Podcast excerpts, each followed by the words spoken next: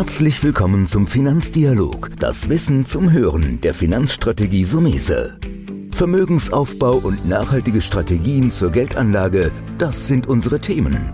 Sie erhalten tiefe Einblicke und wertvolle Insider-Tipps. Schön, dass Sie dabei sind.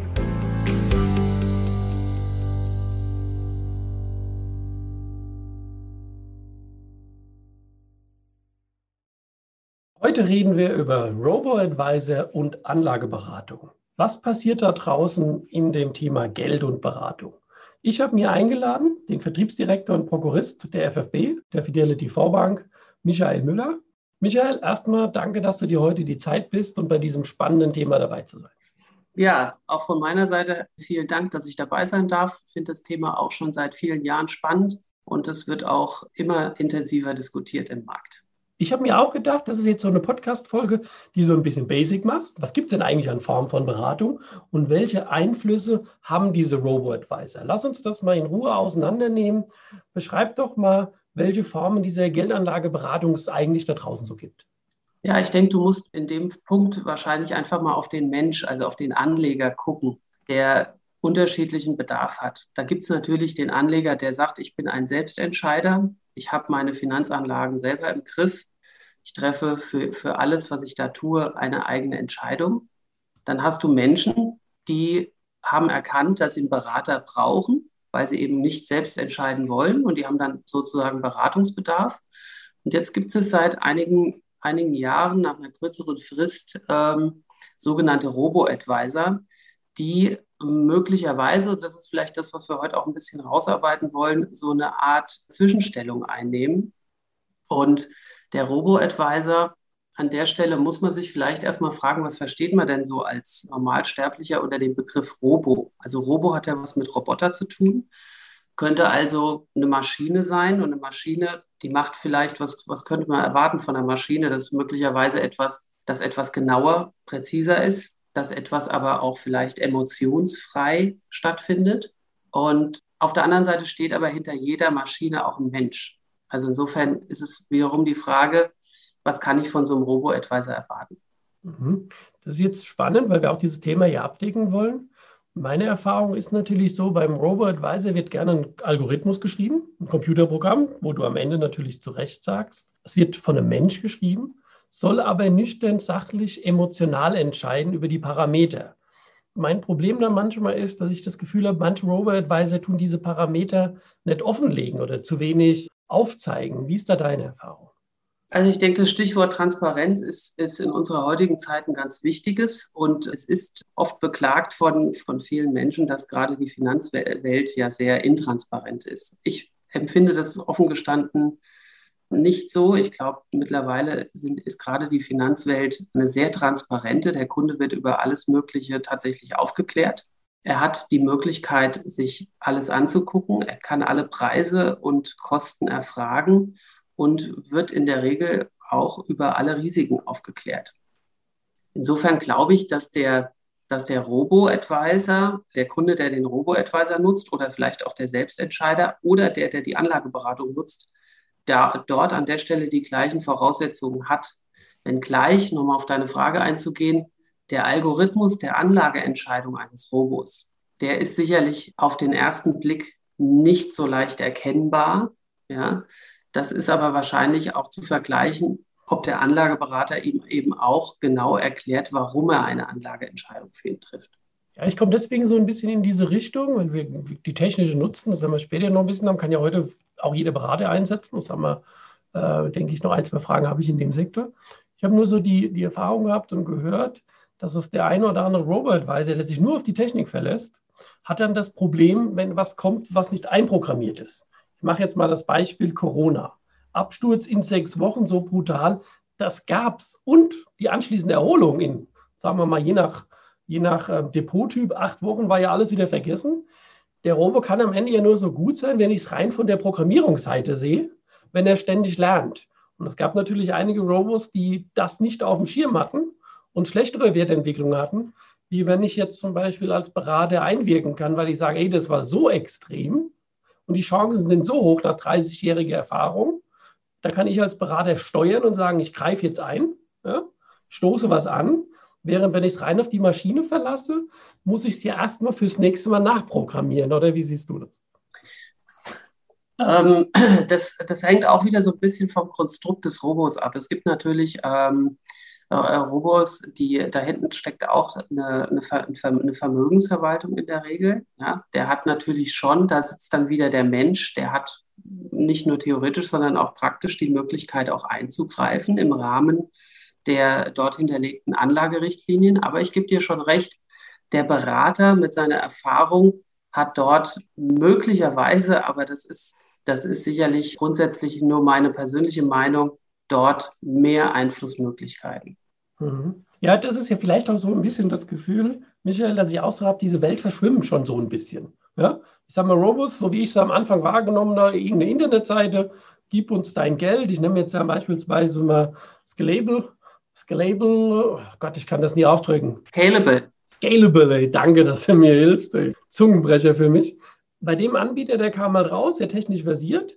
Und mittlerweile fangen die an, Filialen zu eröffnen und auch in die Beratung zu gehen. Und das hat mich am Anfang irritiert, weil die erste Wahrnehmung, Internetseite, Möglichkeit, ich als Kunde habe verschiedene, sag jetzt mal, Depotvarianten, wähle eine ein, von konservativ, wenig Aktien bis, sagen wir mal, innovativ oder dynamisch mit hoher Aktienquote und lasse den anderen einfach machen, mit der Prämisse, dass alle, die beraten oder Robus wollen es ja gut machen. Das war meine erste Wahrnehmung. Habe aber auch gemerkt, wir selbst haben ja auch Robotechnik mittlerweile im Einsatz. Ja? Wie siehst du das draußen so ein bisschen in der, in der Beraterwelt? Verschwimmen jetzt diese Themen im Einsatz? Also ich glaube, dass das, was man beobachten kann, ist, dass die, dass die, dass die reinen Robo-Advisor, wenn wir bei dem Beispiel Scalable bleiben, ähm, äh, wobei das gilt grundsätzlich wahrscheinlich für, für viele, ähm, auch äh, natürlich den, den Kunden erstmal erreichen müssen. Ja, und dementsprechend ähm, sie dort auch andere Strategien anwenden, um eben, eben auch quasi in den persönlichen Kontakt mit dem Kunden treten zu können. Ja, also nicht nur übers Internet, sondern eben auch in den persönlichen Kontakt. Da hat der Berater heute vieles vor. Aber ich mache dir mal ein umgekehrtes Beispiel. Vielleicht ist das ein bisschen, bisschen einfacher. Ich sage mal, du hast, ist, wir waren ja vorhin noch bei dem Thema Transparenz. Ne? Und die, die Frage ist, kann oder muss ich immer alles selber entscheiden oder beurteilen können? Ich bin als Anleger ja in erster Linie kein ausgebildeter Finanzexperte und will das auch gar nicht werden. Wenn ich heute ähm, Kaffee kaufen will, dann kann ich Kaffee beim Aldi kaufen, beim Discounter. Ich kann aber auch in München zu Dallmayr gehen und mich beraten lassen. Witzigerweise finde ich aber am Ende auch Dallmayr Produkte beim Discounter. Jetzt müsstest du dann den Kaffeeexperten, den, den Kaffeesuchenden fragen, okay, was habe ich denn da jetzt für ein Produkt gekauft? Welcher ist denn jetzt der bessere oder schlechtere Kaffee? Und ich glaube, genauso ist es bei dem Thema Finanzanlagen und Anlageprodukte auch. Man muss sich so ein Stück weit auf seinen Bedarf und auf seinen gesunden Menschenverstand meines Erachtens zurückführen, dass man sagt, okay, wenn ich heute ein Erbe zu verwalten habe oder ein Haus finanzieren muss, dann habe ich per se möglicherweise einen höheren Beratungsbedarf und suche mir einen Berater. Geht es aber um eine unkomplizierte Geldanlage, dann wird mir mein Berater möglicherweise heute, und das ist die Antwort auf deine Frage, vielleicht auch eine einen Robo empfehlen, den er selber heute schon im Gepäck hat. Ja, ich glaube, es geht mehr in Richtung hybride Beratung, das heißt irgendeine Kombination aus technischer Unterstützung, ja, Vereinfachung und dem Faktor Beratung, der meines Erachtens aus der Finanzwelt nicht wegzudenken ist. Weil ja, der Berater immer noch einen, einen großen Mehrwert liefert, durch seine Expertise und seine Individualität auf das Problem einzugehen. Ja, die Erfahrung machen wir auch, auch hier in unserer täglichen Arbeit. Wir haben ja angefangen, Modellportfolio-Tools, also technische Unterstützung zu nehmen, die in etwas zu gießen. Bei uns auf der somese.de gibt es ja rechts oben den Punkt Geldanlageshop. Dann nutzen wir im Prinzip diese technischen Features, lassen uns aber immer noch offen zu sagen, okay, lieber Kunde, wir kontaktieren dich und greifen ein. Also unsere Lösung war, wie du selbst sagst, das Gerüst zu nehmen, aber auch diesen persönlichen Bezug zu haben. Meine Erfahrung ist dann ein bisschen ähnlich wenn ein Kunde heute 10.000 Euro anlegt und selbst wenn er was tun will, das ist relativ einfach und nachvollziehbar. Da hast du vielleicht recht, da kann ich mir irgendwo sagen, gut, entscheide selbst, mach bei Comdirect oder Consors, DAB oder wie sie heute alle heißen, irgendwie Direktbank wie die DIBA ein Depot auf und kaufen wir mal was. Aber wenn es dann sechsstellig geht, ne, Richtung, wir haben jetzt auch wieder Fälle gehabt, ein Viertelmillion aus einer Erbschaft, dann müssen doch größere Konzepte her. Da habe ich auch die Erfahrung, dass im Prinzip der, der Robo an sich zu unpersönlich ist, weil du musst einen Schritt zurückgehen. Du musst, wie du sagst, den Bedarf ermitteln und sagen, hier mache ich verschiedene Töpfe. Ja? Parke ich auch ein bisschen. Genau. Kannst du die letzte Frage nochmal wiederholen, bitte? Ja, ja, klar. Im Prinzip war es ja so, dass ich gesagt habe, wenn es ans Konzept geht, ans Finanzplanerische, nennen wir es mal so, vielleicht war ich da auch ein bisschen eben zu unklar. Da hast du schon recht, dass du nochmal nachfragst. Weil wenn ich eine Viertelmillion habe, dann muss ich ja sagen, okay, mache ich 50.000 einfach Tagesgeld. Zinssatz egal, weil ich eine Renovierung am Haus habe in zwei Jahren beispielsweise, sondern eine Ablösung eines Kredites. Und dann habe ich immer noch 200.000. Will ich die alles aggressiv anlegen? Und ich glaube, da, und das hat, haben auch äh, einige Anbieter erkannt, ist diese finanzplanerische Komponente. Und ich sehe den, den, den Robo oder plus minus die Anlageberatung, die sehe ich im zweiten Schritt. Ich glaube, da punktet man noch, aber das hast du mir eben bestätigt. Deckt sich das so ein bisschen dann mit deiner Erfahrung? Würdest du das auch so einschätzen? Absolut. Persönlich sehe ich das auch so. Ne? Der, der, der Kunde der Kunde muss, muss, muss sich selber im Klaren werden, was er denn für, für einen Bedarf hat. Und wenn er, wenn er einen, sag ich mal, sich sein Vermögen anschaut, dann, ähm, dann, dann ist es möglicherweise für ihn nicht so einfach zu erkennen, welche Risiken er denn in seinem Portfolio hat. Und das ist ein Thema, das kann ihm kein Robo-Advisor abnehmen, diese Frage zu beantworten. Und dafür ist es wichtig, dass er sich einen Berater nimmt, der ihm eben genau da hilft zu sagen, guck mal, an den und den Stellen hast du den und den Beratungsbedarf, weil er muss ja auch erstmal die Ziele, ja, die Anlageziele vielleicht mit dem Kunden und die Risikoneigung, die der Kunde hat, erarbeiten. Ja, und das sind so Themen, die kann ein, eine Robo sicherlich für einen Anlagebetrag auch mal leisten, weil der Algorithmus, sage ich mal, die entsprechenden Fragen stellt. Aber es geht ja bei einem bei einem, äh, bei einem Anleger oft um das gesamte Vermögen. Und da ist definitiv der, äh, der, die Beratungsleistung absolut wichtig. Mhm. Ja, das, wie gesagt, habe ich ja auch so erkannt. Jetzt lass uns noch mal ein bisschen die Sache auch noch mal von der anderen Seite beleuchten. Es gibt ja zwei Aspekte. Das eine sind natürlich die Kosten, ja, über die Preise, da reden wir jetzt gleich ein bisschen drüber. Und auf der anderen Seite steht dem gegenüber natürlich auch der Ertrag. Ja? Ich sage meinen Kunden auch immer, wenn du zweistellige Rendite haben willst, musst du auch bereit sein, zweistellige Schwankungen zu ertragen. Dann ist man relativ schnell in einer interessanten Diskussion oder in einem Austausch über Schwankungsbreiten. Der Punkt ist natürlich jetzt, dass im Grunde, wenn ich die drei nochmal einfange, dann haben wir den Selbstentscheider, der im Grunde meiner Erfahrung nach klar richtigerweise zu einer Direktbank geht, absolut kostenintensiv äh, betrachtet, der in meiner Ansicht nach aber oft den Fehler macht, dass er sich die äh, Nachkostenrenditen nicht richtig anguckt und nicht drauf schaut, naja, jetzt habe ich meine 5% gemacht bei Anno, hat aber eine 30% Wohler. Und ein anderer macht vielleicht nur 4%, hat aber nur eine 10% Wohler. Deckt sich das auch so ein bisschen bei dir, wenn wir bei der Gruppe des Selbstentscheiders bleiben, dass die zwar sagen, Geiz ist geil, aber vergessen dann ihre Renditen wirklich zu vergleichen mit denen am Markt möglichen? Das kann ich dir so, so pauschal jetzt nicht bestätigen. Ich denke mal, dass das äh, so, so ein bisschen wie bei dem Kaffeebeispiel ist. Ne? Du, ich kann kein Kaffeeexperte sein, äh, nur weil ich Kaffee kaufen möchte. Aber ich will natürlich trotzdem guten Kaffee kaufen. Und genauso ist es auch, ähm, wenn ich mich für eine Bank, ein Anlageprodukt oder ähnliches entscheide, dann kann ich die als Selbstentscheider, dann kann ich meine Möglichkeiten nutzen. Ja? Und dann bin ich, ähm, habe ich vielleicht eine entsprechende Ausbildung, die mir ein bisschen mehr Möglichkeiten bietet. Ja? Aber ähm, trotzdem werde ich im, im, im Großen und Ganzen halt eben nicht als Kaffeeexperte dort reingehen und sagen, ich kann in der Tiefe beurteilen, ob das Produkt jetzt gut oder schlecht geröstet ist oder ob da mehr oder weniger Kosten drinstecken, die, die ich am Ende äh, möglicherweise übersehe oder ignoriere. Mhm. Dann, dann, gehen wir jetzt in die nächste Gruppe rein, die, die Anlageberatung, jetzt mal ein bisschen auch im Vergleich dennoch zum, zum Robo-Advisor, weil wir wollen es ja ein bisschen rausarbeiten, da ist natürlich die Anlageberatung grundsätzlich teurer. Ist ja logisch, weil der Faktor Mensch, Büro, Kommunikation ist ein Thema. Und beim Robo-Advisor ist es günstiger. Hast du da dir schon mal so Handelsspannen angeguckt? Gibt es da so Erfahrungswerte? Also aus der Vermögensverwaltung wissen wir, da ist von 0,5 bis 1,5 alles dabei. Wie, wie deckt sich da so deine Erfahrung oder was hast du da schon gesehen an Kosten im Vergleich? Das ist ein schwieriges Thema, aber es gibt ja so Mittelwerte. Also da ist es meines Erachtens so, dass man da leider auch die komplette Bandbreite sieht. Ja? Auch da gibt es, sage ich mal, möglicherweise viel Leistung für weniger Geld und wenig Leistung für viel Geld. Ja? Wobei das viel und wenig natürlich alles äh, relativ ist. Da der reinen Lehre nachher müsste es so sein, wenn du natürlich ein einfach strukturiertes Produkt hast, ist es möglicherweise günstiger als das Produkt, was komplizierter ist und komplexer ist natürlich auch, wir reden ja über die Dienstleistung, ja, und die Dienstleistung der Anlageberatung ist natürlich ein Mehrwert, der an irgendeiner Stelle möglicherweise auch bezahlt werden muss, ja.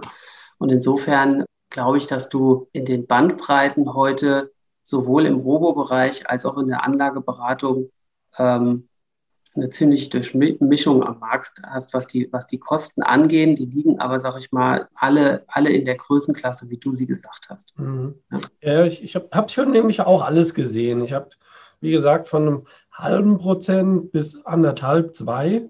Und wie du gut beschrieben hast, ist natürlich immer die Frage Leistung gegen Leistung. Was ist da entsprechend zu erwarten? Mein Thema ist so ein bisschen, das haben wir die, die Preise beleuchtet, da muss man natürlich gut hinterfragen, aber auch Gehen wir nochmal auf das Thema Erreichbarkeit, Verfügbarkeit. Ich habe so ein bisschen festgestellt in, in, meiner Marktanalyse, du hast natürlich, wenn du dich irgendwo im Internet, ja, von mir aus digitale Vermögensverwaltung, dann hast du eigentlich immer einen anderen am Telefon. Also wenn du dann irgendwie doch mal eine Frage hast, also ich finde es total brutal, es gibt Anbieter, da kannst du nicht mehr anrufen. Die haben dann eine Million Question and Answers, ja, eine Million Frage Antworten. Warum sollst du dich dann stundenlang durchsuchen? Fast schon wieder auch ein Algorithmus, wenn du eine Frage beantwortet haben willst. Ähm, und, oder es gibt die, die zum Glück noch eine Hotline haben, die dann im Prinzip aber den Nachteil haben, nie individuell sind, weil sie nur auf ein Segment setzen. Ich glaube, du hast das sehr gut zusammengefasst, zu sagen, wenn ich rein das Robo sehe, bin ich nur in einem Segment und sehe rechts und links nicht, was noch entscheidend ist. Aber ich glaube auch, und das hält ja bei uns Einzug, und ich denke, das ist auch meine Botschaft, da kannst du jetzt gleich mal so vielleicht ein abschließendes Fazit machen, weil wir sehr tief jetzt beleuchtet haben, dass es eine Vermischung geben wird, dass der Anleger, sprich von dem, egal ob Berater oder Robo, sich klar sein muss, Forderungen aufstelle, was will er und wie ist die Betreuung, weil am Anfang ist ja immer einfach, ein Depot zu öffnen, ob jetzt, ich sage jetzt mal, bei uns in der Beratung über Geldanlageshop.de oder über ein Robo, wie, wie jetzt äh, die DIBA zum Beispiel, Sachen anbietet. Das ist ja easy. Aber das Problem sehe ich oft hinten raus, wenn Fragen kommen, weil der Markt irgendetwas macht, irgendein geopolitisches Ereignis von mir aus wieder ist, dass dann diese Betreuung erst einsetzt. Und, da sehe ich momentan doch einen Vorteil ein bisschen von der Berater, weil ja die Robos jetzt anfangen müssen, Berater aufzubauen. Wie würdest du das jetzt nochmal so als Klammer zusammenfassen, als Fazit? Ich denke, zusammenfassend kann man sagen, aus meiner persönlichen Meinung heraus, dass der Anleger, der sich rein auf einen Robo-Advisor verlässt, der ist nicht verlassen, aber, aber er hat natürlich genau das, was du eben auch beschreibst. Er hat keinen persönlichen Ansprechpartner. Er hat möglicherweise eine Service-Hotline. Er hat ein QA, durch den er sich durchsuchen kann. Aber die Frage ist, was passiert denn, wenn er darüber hinaus mal ein Thema hat? Ja? Und darüber hinaus irgendeinen Anlagebedarf, irgendeine Anlageberatung oder ein Risiko neu einschätzen, da gibt es keinen, der ihm dabei weiterhilft. Und das ist natürlich anders, wenn er, wenn, wenn er einen Berater hat, wie das bei euch unter anderem stattfindet. Dort ist immer ein Mensch hinten dran, der ihm zur Seite steht und ihm eben hilft, mit seinen finanziellen Themen einfach voranzukommen. Und die eben auch ganz individuell dann auch beurteilen kann und ihm dort einen Rat gibt. Und äh, nichtsdestotrotz glaube ich, dass, und das sieht man ja in deinem persönlichen Produktangebot auch, ja, du hast eigentlich ja alles quasi vorhanden, ne, von, der, von der Beratung bis zum Angebot eines Geldanlageshops, wird es meines Erachtens auch in der, in der gesamten Branche mehr oder weniger immer auf so eine Art hybride nennt man das in unseren Fachwelten, Anlageberatung geben, dass man eben den, den Kunden, sage ich mal, gemäß seines Bedarfs und seiner finanziellen Möglichkeiten entsprechend in die eine oder andere Richtung schiebt. Ja, das kann aber auch bedeuten, dass ein Kunde einen Großteil seines Vermögens in der Beratung hat und einen kleinen Teil seines Vermögens über einen Robo-Advisor laufen lässt, genauso wie er dann vielleicht auch noch einen kleinen Teil als Selbstentscheider bestreitet. Wichtig ist, er braucht jemanden, der ihm sagt, wo geht die Reise hin. Ja, ich denke, das ist nochmal super zusammengefasst. Also das eine tun, ohne das andere zu lassen, könnte ich jetzt da nochmal sagen. Man muss offen sein. Wir sind ja technologisch äh, im Wandel. Da wird bestimmt noch einiges kommen.